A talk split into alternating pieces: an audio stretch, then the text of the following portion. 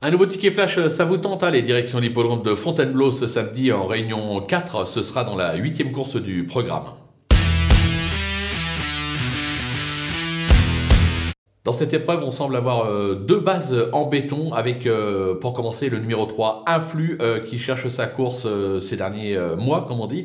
il a bien conclu la saison 2021, il a bien débuté la saison 2022 avec une, deuxième place à la clé. Là, il trouve l'occasion de passer le poteau en tête. On va lui opposer un cheval qu'on connaît bien, notamment au niveau des quintés, le numéro 2, Investor, qui n'a plus à faire la preuve de ses moyens. Lui aussi s'annonce compétitif pour la victoire. Il faut faire un choix, c'est un couplet hors. Je vais partir du 3 et je vais lui opposer donc le 2.